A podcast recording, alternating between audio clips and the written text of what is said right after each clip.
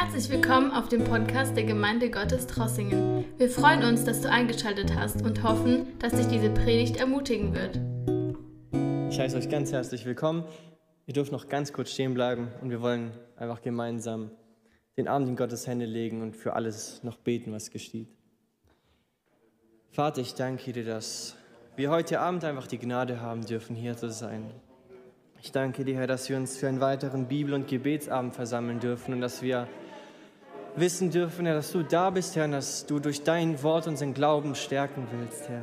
Ich danke dir, Herr, dass der Glauben vom Hören des Wortes kommt, Vater, und durch dein Wort, Herr. Und darum bete ich einfach, dass du uns dein Wort heute Abend ganz neu offenbarst, Herr. Dass du unsere Ohren öffnest und unsere Herzen öffnest, Herr, dass wir bereit sind, zu hören, was du uns zu sagen hast, Herr, dass wir bereit sind, das zu empfangen, was du uns schenken willst, Herr, dass wir bereit sind, von dir gestärkt zu werden, Herr, für das, was kommt, Jesus.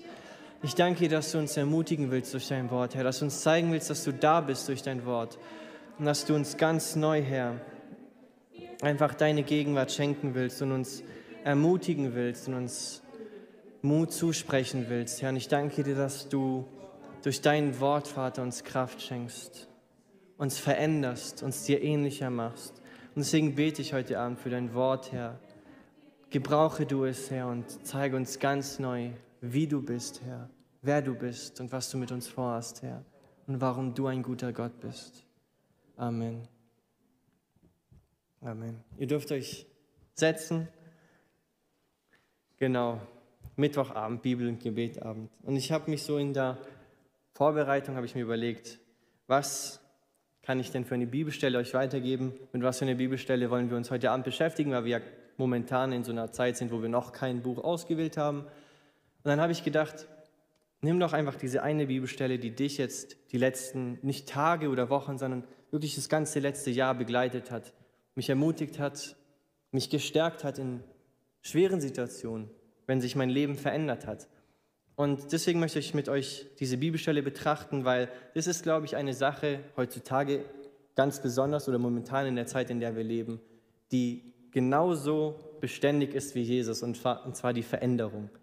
Egal in welcher Situation du bist, egal wer du bist, wahrscheinlich die Schüler gerade erleben Veränderung. Sie werden, sie wechseln die Klasse, kommen eine Klasse höher oder bekommen eine neue Klasse, wenn sie nicht so gut waren. Die Abiturienten oder die Leute, die die Schule abgeschlossen haben, fangen vielleicht eine Ausbildung an, ein FSJ oder ein Studium. Oder ganz allgemein für jeden von uns, wir wissen nicht, wie die Veränderungen sind mit den Inzidenzwerten, was für Beschränkungen zählen, welche nicht. Und ganz konstant hier sehen wir die Veränderung. Und manchmal ist es aber so im Leben, dass die Veränderungen nicht immer so leicht sind, so harmlos sind. Manchmal sind es Hiobsbotschaften, die unser Leben komplett verändern, wie der Tod eines Familienmitglieds, eine, eines Vaters, einer Mutter, eines Bruders, eines Partners oder Freundes. Vielleicht ist diese schwere Botschaft über die Krankheit von einem aus der Familie, jemanden, der dir nahe steht, vielleicht eine schwere Botschaft über deinen eigenen Gesundheitszustand. Und mit solchen Veränderungen, die nicht so einfach zu verarbeiten sind, da ist es dann immer bei jedem Menschen, egal wer wir sind, dass wenn uns der Boden von den Füßen weggezogen wird, dass wir auf eine Sache fallen, und zwar das Fundament. Und je nachdem, was dein Fundament ist, reagierst du auf diese Veränderungen positiv, negativ, gut, schlecht. Und so gibt es Menschen, die ein festes Fundament haben und durch Nachrichten, die selbst den Tod beinhalten, gehen sie mit einem erhobenen Haupt. Und auch wenn es Zeiten der Trauer sind, haben sie trotzdem irgendwie Freude und wissen sich sicher in irgendetwas. Und solche Menschen sollten ganz besonders wir Christen haben. Egal ob katholisch, evangelisch, ob ähm, baptistisch, pfingstlich oder charismatisch. Wenn du ein Christ bist, dann setzt du deine Hoffnung nicht auf dich, sondern auf Christus. Dein Fundament des Lebens ist Christus alleine. Und deswegen möchte ich einfach diesen Bibelvers oder diese Verse mit euch betrachten, die mir ganz neu gezeigt haben, wer Jesus ist, wer überhaupt dieses Fundament meines Lebens ist, wer dieser Gott, diese Person ist dem ich all dieses Vertrauen für alles gebe. Und deswegen möchte ich ein paar Bibelverse aus dem Kolosserbrief vorlesen. Und bevor wir uns die Verse selber angucken, einfach ein bisschen Kontext dazu, weil es ist immer verblüffend, wie der Kontext eines Briefes die ganze Aussage nochmal untermauert, weil Paulus selber hat genauso eine Veränderung seiner Lebenssituation erlebt. Paulus, der in die Welt gegangen ist, um den Heiden das Evangelium zu verkünden, findet sich auf einmal im Gefängnis. Und im Gefängnis, in, in seiner Not, erinnert er diese Gemeinde in Kolossee daran, dass Christus alleine genug ist. Weil das ist auch interessant, diese Gemeinde in Kolossee, sie hat mit einer Sache ganz besonders zu kämpfen, und zwar mit Irrlehre. Sie befindet sich in Griechenland und dort sind dann die hellenistischen Juden, also die Juden, die mit griechischem Hintergrund und natürlich Griechenland, das Land der Philosophen und der Großgeistlichen. Und da gibt es dann diese zwei Einflüsse der neuen Christen, der jungen Christen in Kolossee. Einmal die Juden, die sagen, hey, Christus ist gut, aber hier noch ein bisschen Gesetz, dann ist es besser. Dann seid ihr wirklich gerettet, weil dann habt ihr das kleine bisschen, was euch noch fehlt. Und auf der anderen Seite hat man die Gnostiker, die Philosophen, die hochgeistlich-wissenschaftlichen, die da sagen, Christus ist echt gut, aber ihr braucht noch ein bisschen mehr Erkenntnis. Ihr braucht noch ein bisschen davon, von dieser persönlichen Offenbarung der Natur.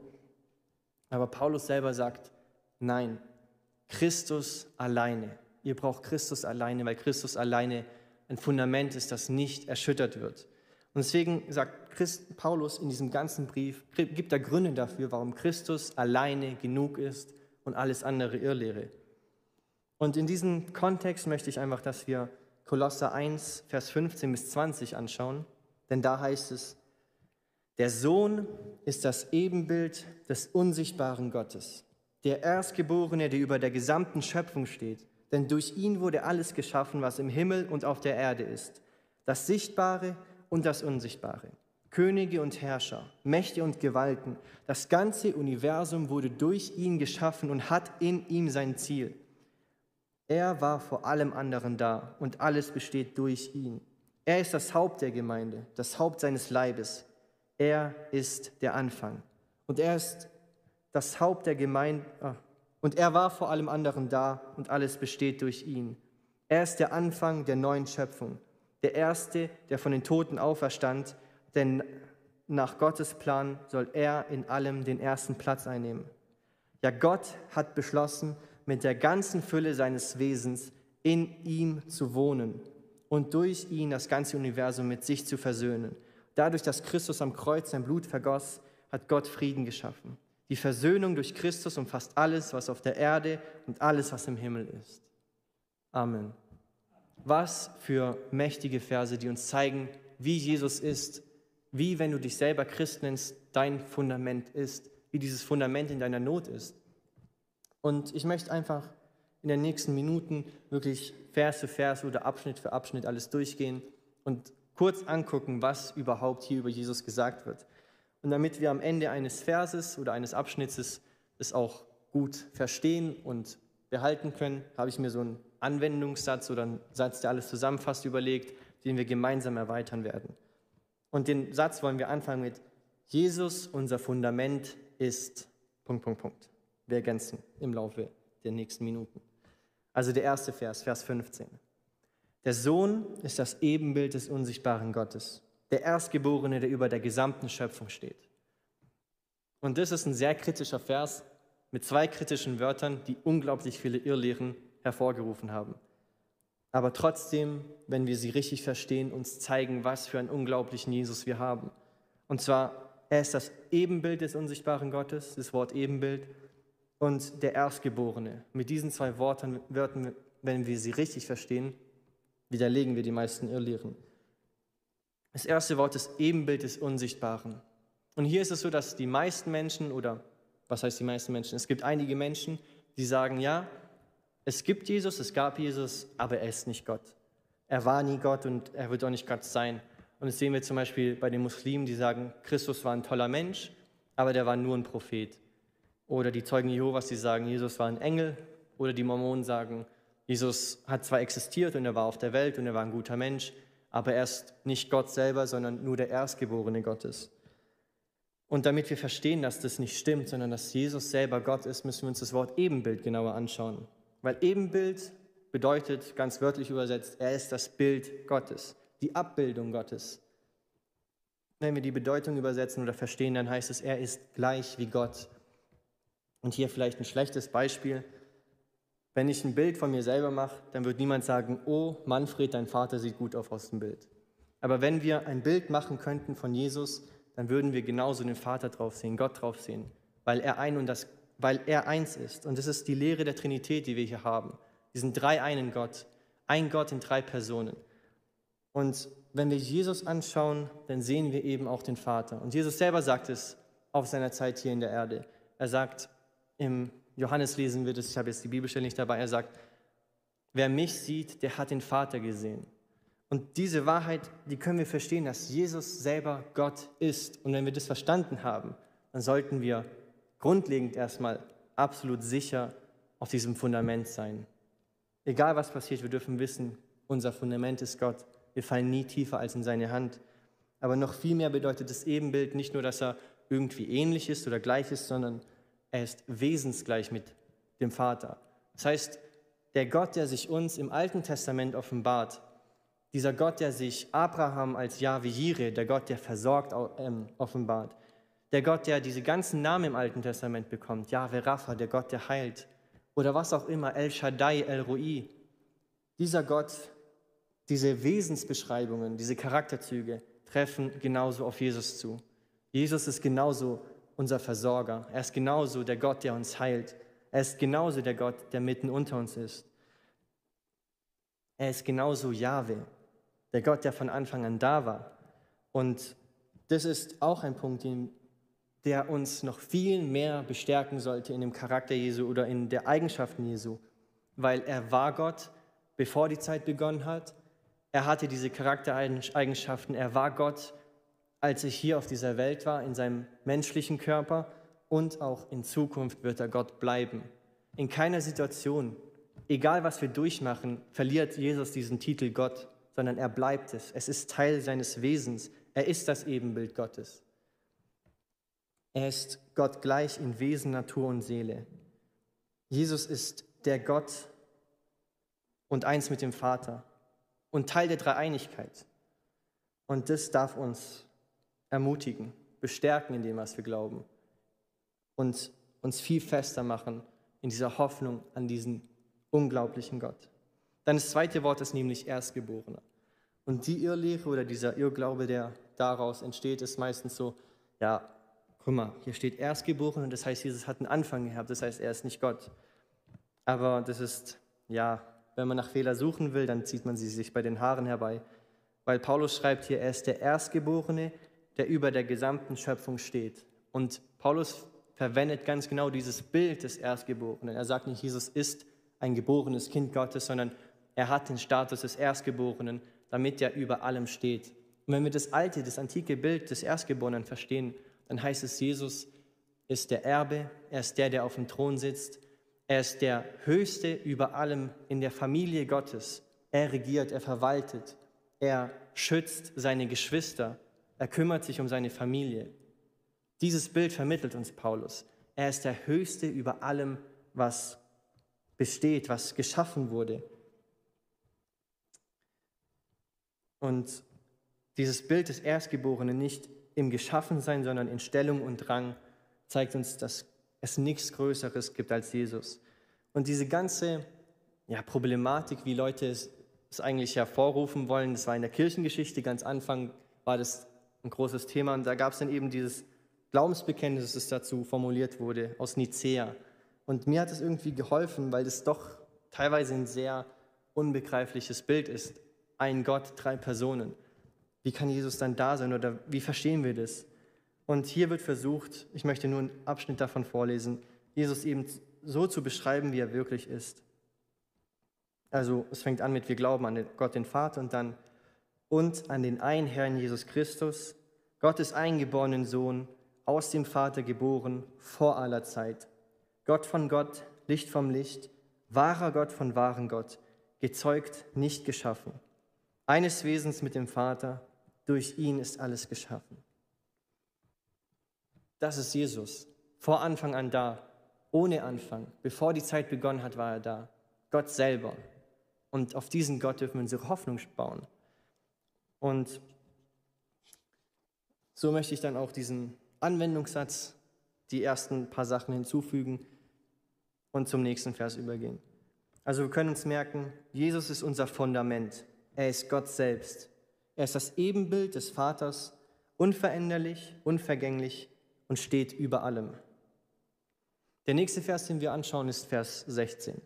Denn da heißt es, denn durch ihn wurde alles erschaffen, was im Himmel und auf der Erde ist, das Sichtbare und das Unsichtbare, Könige und Herrscher, Mächte und Gewalten. Das ganze Universum wurde durch ihn geschaffen und hat in ihm sein Ziel. Und das ist ein längerer Vers und da sind drei Sachen, die ich ganz deutlich daraus lerne. Erstens, durch Jesus wurde alles geschaffen. Das zeigt uns, dass bevor alles geschaffen wurde, war Jesus schon da. Er hat keinen Anfang. Bevor Raum oder Zeit überhaupt existierten, war Jesus schon da. Bevor jegliche Form von Materie, von Stühlen, von Bäumen, von Erde, von Staub überhaupt existierte, war Jesus schon da. Er kennt keinen Anfang. Es gibt nichts, das über Jesus steht, das geschaffen wurde, das größer ist als Jesus. Und ganz schön ist es, wenn wir ein paar andere Bibelstellen dazu betrachten, und zwar Johannes 1, die ersten drei Verse lassen uns ganz klar verstehen, dass es genau das Gleiche ist. Am Anfang war das Wort, das Wort war bei Gott und das Wort war Gott selbst. Von Anfang an war es bei Gott. Alles wurde durch das Wort geschaffen. Nichts ist ohne das Wort entstanden. Jesus selber ist das Wort. Er war am Anfang an schon da. Von Anbeginn der Zeit, bevor die Zeit begonnen hat, war er da. Und durch ihn wurde alles geschaffen. Noch viel mehr heißt es, dass Jesus selbst, Gott selbst, er ist der Gott von Ewigkeit zu Ewigkeit. Er kennt keinen Anfang, er kennt kein Ende. Er ist dieser Jahwe, der sich offenbart mit Ich bin. Ich bin selbst existent. Ich, ich selbst bin genug für die Ewigkeit, für alles, für alles, was kommt. Ich bin genug für das, was du brauchst. Und wenn ich mir diesen Punkt so anschaue, dann gibt es genau eine Sache, die ich mich da frage oder die ich mir da selber zur Erkenntnis gebe. Und zwar, wenn Gott ewig ist, vor allem da war, dann hat er schon jede Not der Geschichte überstanden und nichts in dieser Welt, egal was es war, egal was passiert ist, hat ihn bis jetzt erschüttert, auch nicht meine Not. Warum sollte mein Problem größer sein als Gott? Warum sollte mein Zweifel oder meine Krankheit oder meine Fragen größer sein als dieser Gott, der von Anfang an da war? Es gibt nichts Größeres. Warum sollte meine Probleme größer sein als er oder ihn überwältigen oder herausfordern können? Es gibt nichts, das ihm gleichkommt. Dann der zweite Punkt. Denn durch ihn wurde alles erschaffen. Er ist der Gott, der alles geschaffen hat. Dieses Fundament, Jesus, unsere Hoffnung, ist der Gott, der alles geschaffen hat. Er ist nicht Teil der Schöpfung, er ist der Schöpfer. Er ist der, der die Schöpfungsgeschichte schreibt. Er ist der Autor und Urheber des Lebens selber. Er ist der, dem wir vertrauen können. Und dann ist es auch ganz besonders, dass es heißt, dass durch ihn alles geschaffen wurde. Gott hat es nicht irgendwie gemacht, der Vater schafft auf einmal eine Welt und wir Menschen, wir machen ein paar Fehler und Jesus muss es ausbaden, sondern sie haben es im Einklang gemacht als Einheit. Und durch ihn zeigt uns auch, dass durch die Kraft und Macht, die in Jesus ist, wurde alles geschaffen. Weil Jesus einfach über allem steht. Durch ihn, durch die Macht, die in ihm ist. Also es gibt nichts im Himmel oder auf der Erde, das größer, mächtiger, stärker, weiser, höher, heiliger oder in irgendeiner Weise vergleichbar ist wie unser Jesus. Und der dritte Punkt. Alles hat in ihm sein Ziel. Hier diese, dieser eine Satz in dem Vers. Das ganze Universum wurde durch ihn geschaffen und hat in ihm sein Ziel.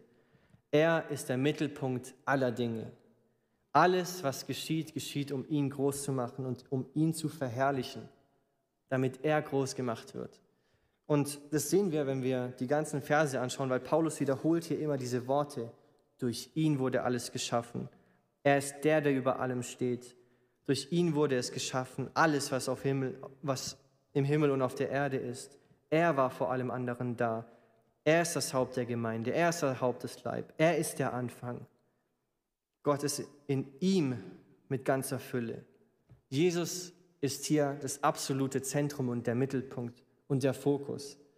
Und mir ist das erst richtig aufgefallen durch einen Psalm, dass alles dazu dient, um seinen Namen groß zu machen.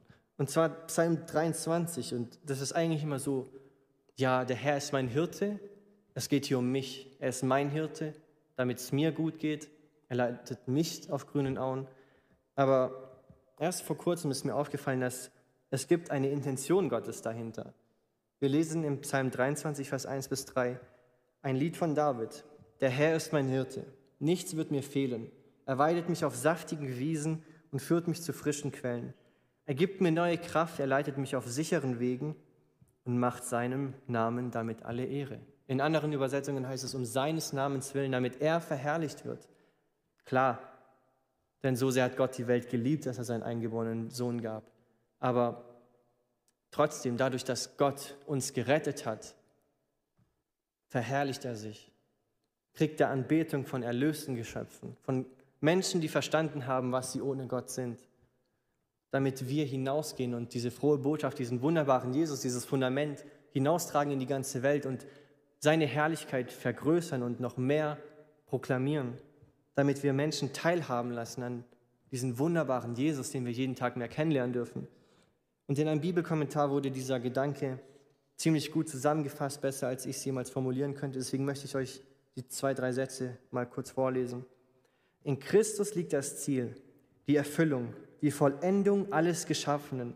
So sind wir Christen, die wir in Christus am Ziel sind und leben in der Erfüllung.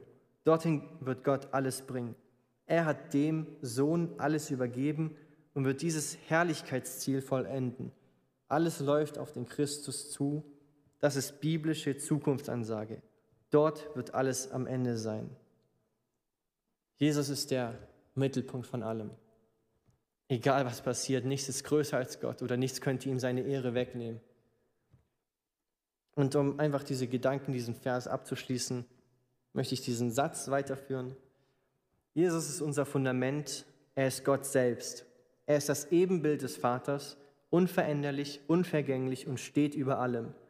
Durch ihn wurde das gesamte Universum geschaffen und alles findet auch in ihm sein Ziel. Er ist der Mittelpunkt und das Zentrum. Und so kommen wir zu den nächsten drei Versen, 17, 18 und 19. Denn da heißt es, er war vor allem anderen da und alles besteht durch ihn. Und er ist das Haupt der Gemeinde, das Haupt seines Leibes. Er ist der Anfang der neuen Schöpfung, der Erste, der vor den Toten auferstand, denn nach Gottes Plan soll er in allem den ersten Platz einnehmen. Ja, Gott hat beschlossen, mit der ganzen Fülle seines Wesens in ihm zu wohnen. Und hier im Vers 17 der erste Punkt. Alles besteht alleine durch ihn. Er erhält alles. Was für, was für eine wunderbare Wahrheit, was für eine wunderbare Aussage, die uns Hoffnung und Mut und Kraft geben sollte. In egal welcher Situation wir sind, er erhält alles. Alles ist in seiner Hand und nichts passiert, ohne dass er es weiß.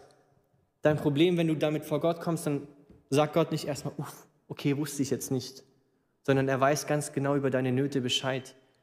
Er weiß, wie es dir geht und er wartet nur darauf, dass du zu ihm kommst, damit du den Segen und die Gnade und den Trost annimmst, den er für dich hat, die er für dich hat.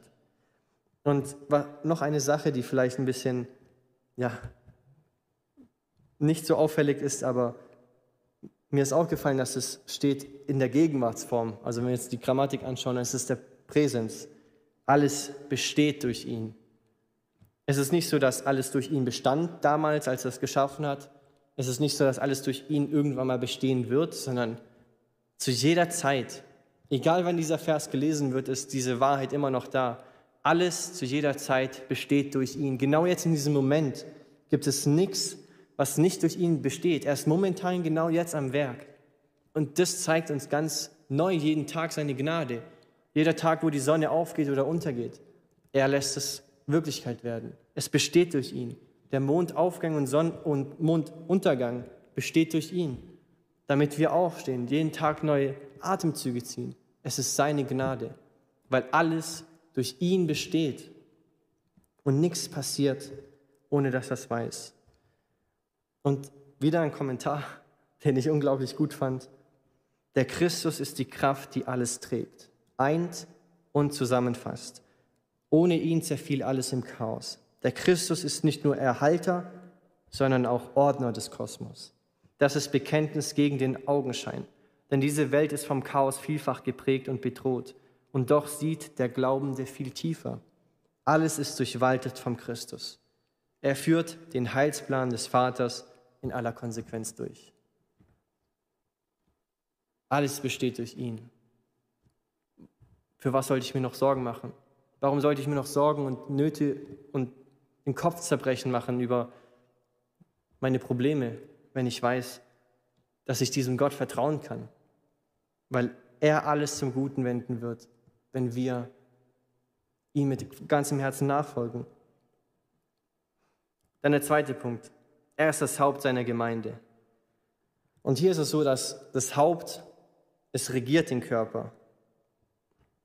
Und das sollte für uns grundsätzlich erstmal eine Hoffnung sein in der Gemeinde, weil wir wissen, dass egal was passiert, wir sind nicht auf Menschen ähm, angewiesen, sondern alleine durch Gott.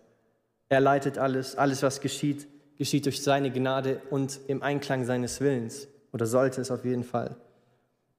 Und Jesus regiert nicht irgendwie von der Ferne, ohne dass wir es bemerken, sondern er regiert durch Gemeinschaft. Er schenkt uns seinen Heiligen Geist und leitet uns, damit wir in der Einheit zusammenwachsen als Lokalgemeinde, aber auch als universelle Gemeinde. Durch den Heiligen Geist bringt er uns zu dem Punkt, dass wir ihn mehr verherrlichen, damit wir in diese Einheit und diese Gemeinschaft als Gemeinde wachsen können. Und genauso schenkt er uns durch sein Wort Anweisungen. Durch sein Wort redet er direkt zu uns, weil Gottes Wort selbst die Offenbarung ist, die uns geschenkt hat. Dann das Zweite ist, dass der Haupt normalerweise untrennbar vom Leib sein sollte. Aber wir sehen hier nicht Körper rumrennen ohne Leib, weil das, sobald etwas vom Kopf abgetrennt ist oder vom Leib allgemein getrennt ist, lebt es nicht mehr. Und deswegen sollten wir auch verstehen, dass Einheit unglaublich notwendig ist, weil ohne Einheit kein Leben möglich ist, ohne Einheit zwischen Gemeinde und Jesus, ohne Körper und Kopf. Und was damit noch durchschwingt, ist nicht nur, dass er der Kopf ist, der Haupt, sondern er ist der Höchste und am Anfang von allem. Das zeigt uns wieder diese Erhobenheit, diese Erhabenheit von Jesus über allem, über allem, was geschieht, über allem, was wir tun, was wir glauben, was wir machen sollten, was in der Welt passiert. Jesus steht über allem und es darf unser Fundament sein, es darf das sein, worauf wir vertrauen. Und der dritte Punkt in Vers 19. Ja, Gott hat beschlossen, mit der ganzen Fülle seines Wesens in ihm zu wohnen. Es besteht in keiner Weise Konkurrenz zu Jesus. Nichts kommt ihm ansatzweise gleich. Kein, keine Situation in unserem Leben könnte, sollte uns dazu bringen, zu glauben, auch ich weiß nicht, ob Jesus es schafft. Ich weiß nicht, ob Jesus genug ist, da durchzukommen. Ich weiß nicht, ob, wenn irgendetwas passiert, dass Jesus genug ist, dass ich da weiterkomme.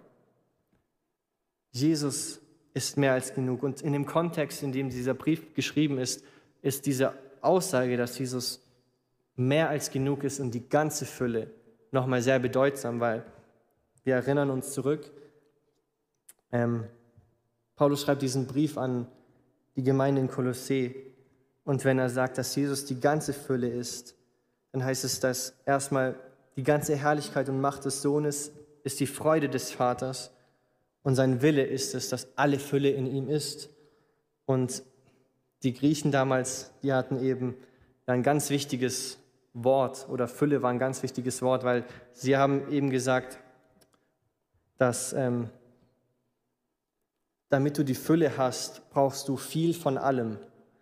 Und dadurch ist halt eine Irrlehre entstanden, die heutzutage immer noch sehr da ist, und zwar Synkretismus oder halt Religionsvermischung. Die sehen wir heute als New Age-Lehre. Da ist es so, dass ja, wir brauchen ein bisschen von Christentum, ein bisschen vom Buddhismus, vielleicht noch ein bisschen Islam, ja, und eventuell ist noch ähm, ein bisschen von den Zeugen Jehovas ganz toll. Und dann haben wir ganz viel von allem und dann haben wir ja die Fülle. Und genau in diesem Kontext sagt, sagt Paulus, ihr braucht es nicht. Glaubt nicht diesen Sachen, die aus der Welt dazukommen, dass ihr Jesus braucht und noch etwas, weil in ihm die komplette Fülle der Wahrheit ist. Alles, was du brauchst, ist in Jesus. Es ist kein Additionsprodukt irgendwie, weil wir ein paar Sachen zusammenmischen, sondern alleine in Jesus haben wir die Fülle. Und in Apostelgeschichte 3, Vers 12 heißt es das ganz besonders und die, die Apostel, die haben wirklich darauf beharrt, nur Jesus kann den Menschen Rettung bringen. Nichts und niemand sonst auf der ganzen Welt rettet uns. Und damit möchte ich unseren Erinnerungssatz weiterführen. Wir haben bis jetzt, Jesus ist unser Fundament und Gott selbst. Er ist das Ebenbild des Vaters, unveränderlich, unvergänglich und steht über allem. Durch ihn wurde das gesamte Universum geschaffen und alles findet auch in ihm sein Ziel. Er ist der Mittelpunkt und das Zentrum. Alles besteht durch ihn und er steht über allem. Er ist das Oberhaupt seines Volkes und die Fülle Gottes. Damit kommen wir zum letzten Vers, Vers 20.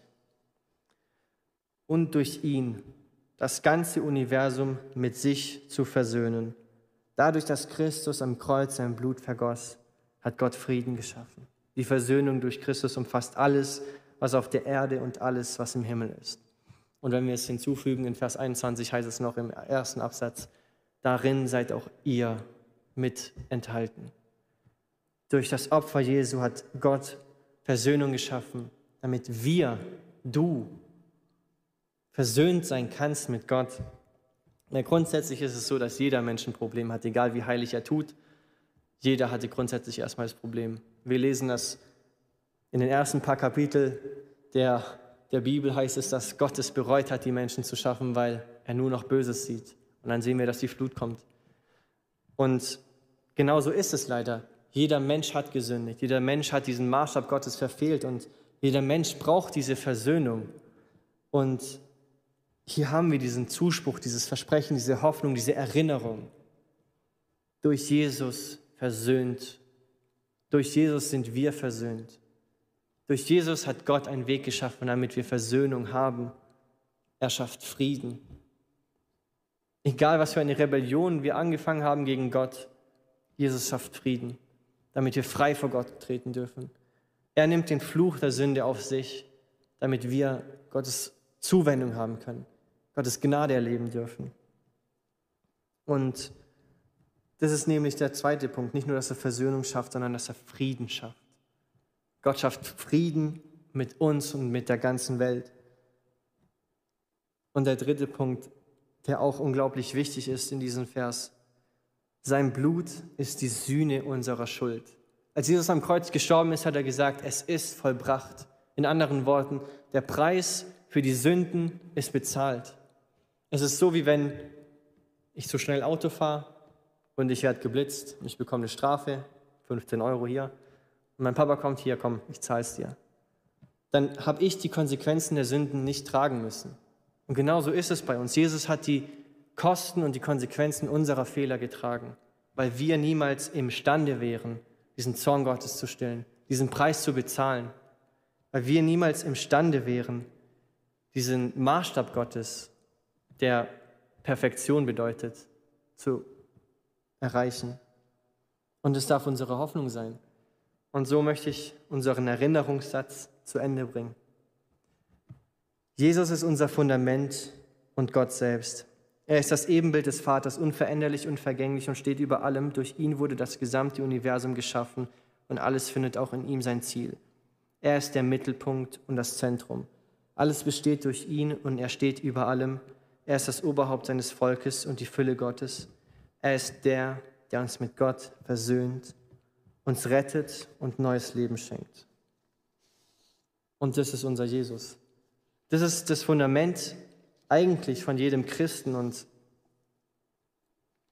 wenn ich der ganzen Predigt einen Titel geben würde, dann würde ich sagen, der, der über allem steht. Weil Jesus ist der, der über allem steht. Und in diesen Versen sehen wir das ganz klar, ganz deutlich, zeigt uns Paulus und erinnert uns Paulus nochmal neu daran. Das Fundament, der, auf den ihr baut, der, auf den ihr eure Hoffnung setzt, er ist höher als alles, er ist größer als alles, er ist die Fülle, er reicht aus.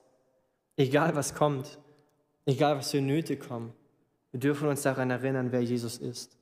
Und dass selbst wenn in diesem Leben es so scheint, als ob doch nicht alles zum Guten sich wendet. Dass wir niemals herausfinden, warum das alles geschehen ist, warum wir durch diese schwere Zeiten gehen mussten. dass wir trotzdem wissen dürfen, dass Jesus mehr als genug ist, dass er das Fundament ist, dass er ausreicht. In egal welchem Problem du steckst, ob du ein Problem mit Sünde hast, ob du irgendein Familienmitglied hast, das nicht gerettet ist, oder einen Kranken in deinem Umfeld oder jemand, dem es nicht gut geht, ob es dir finanziell oder in deinem beruflichen Umfeld nicht gut geht. Wir dürfen auf Jesus vertrauen und wissen, dass egal was kommt, ob schlechte Zeiten vor uns stehen oder gute Zeiten, er ist da, er ist unser Fundament, das unerschütterlich ist. Und ich möchte euch einladen, dass wir ins Gebet gehen und Gott einfach erstmal danken dafür, dass wir auf diesen unglaublichen Jesus bauen können und vertrauen dürfen und auf ihn schauen dürfen. Und dass, wenn auch mal das Leben uns den Boden von den Füßen wegzieht, dass wir wissen dürfen, dass wir nicht tiefer fallen als in die Hände von diesem unglaublichen Gott. Danke, Vater, dass du heute Abend da bist und dass du uns ganz neu zeigen konntest und wolltest, wer du bist. Ich danke dir ganz besonders in meinem Leben, Vater, dass egal, Vater, was die Situation ich durchmachen musste, Vater, dass ich auf dich vertrauen darf und dass ich weiß, dass so wie du dich da offenbarst, Jesus, dass du unglaublich gut bist und dass ich darauf vertrauen darf, Herr. Und ich danke dir, Herr, dass egal welche Nachrichten wir in unserem Leben bekommen, egal was in der Welt passiert, egal wie die Veränderungen sind, Herr, dass wir wissen dürfen, dass du das Fundament bist, das von Anfang an da war und das noch in Ewigkeit da sein wird. Dass du der Gott bist, durch den alles ist. Dass du der Gott bist, der über allem steht. Dass es nichts gibt, das höher ist als du und dass das einfach unsere Hoffnung sein darf. Wenn wir von Schmerz und von Trauer und von Krankheit und Nöten übermannt werden, Vater, überwältigt werden, Herr, dann dürfen wir einfach auf dich schauen, Vater. Und wir dürfen wissen, dass in deinem Licht die Nöte der Welt einfach klein werden, weil du einfach größer bist, Herr, weil du einfach mächtiger und herrlicher und besser bist, weil du besser bist als alles, was die Welt uns bieten kann, Herr, besser als jede Versuchung, Vater, besser als jede andere Hoffnung, die uns jemand anbieten möchte, weil wir wissen, dass du höher bist als alles, Herr. Du bist absolut groß und unglaublich mächtig, Herr. Du stehst über allem, Herr. Und wie können wir dich überhaupt jemals komplett begreifen? Du bist einfach überwältigend gut, Herr. Und ich danke dir von ganzem Herzen dafür, dass wir auf so einen guten Gott bauen dürfen, dass du unser Fundament sein, dass du unser Fundament bist, Herr. Und dass wir Teil davon sein dürfen, von dieser Gemeinde, die du leitest und dessen Haupt du bist, Jesus. In deinem Namen bete ich. Und ich danke dir einfach von ganzem Herzen. Du bist wunderbar, Jesus. Amen. Danke, dass du unsere Predigt angehört hast. Wenn dich die Botschaft angesprochen hat, dann teile sie gerne mit deinen Freunden und Bekannten, dass auch sie diese Predigt hören können. Wir wünschen dir Gottes Segen.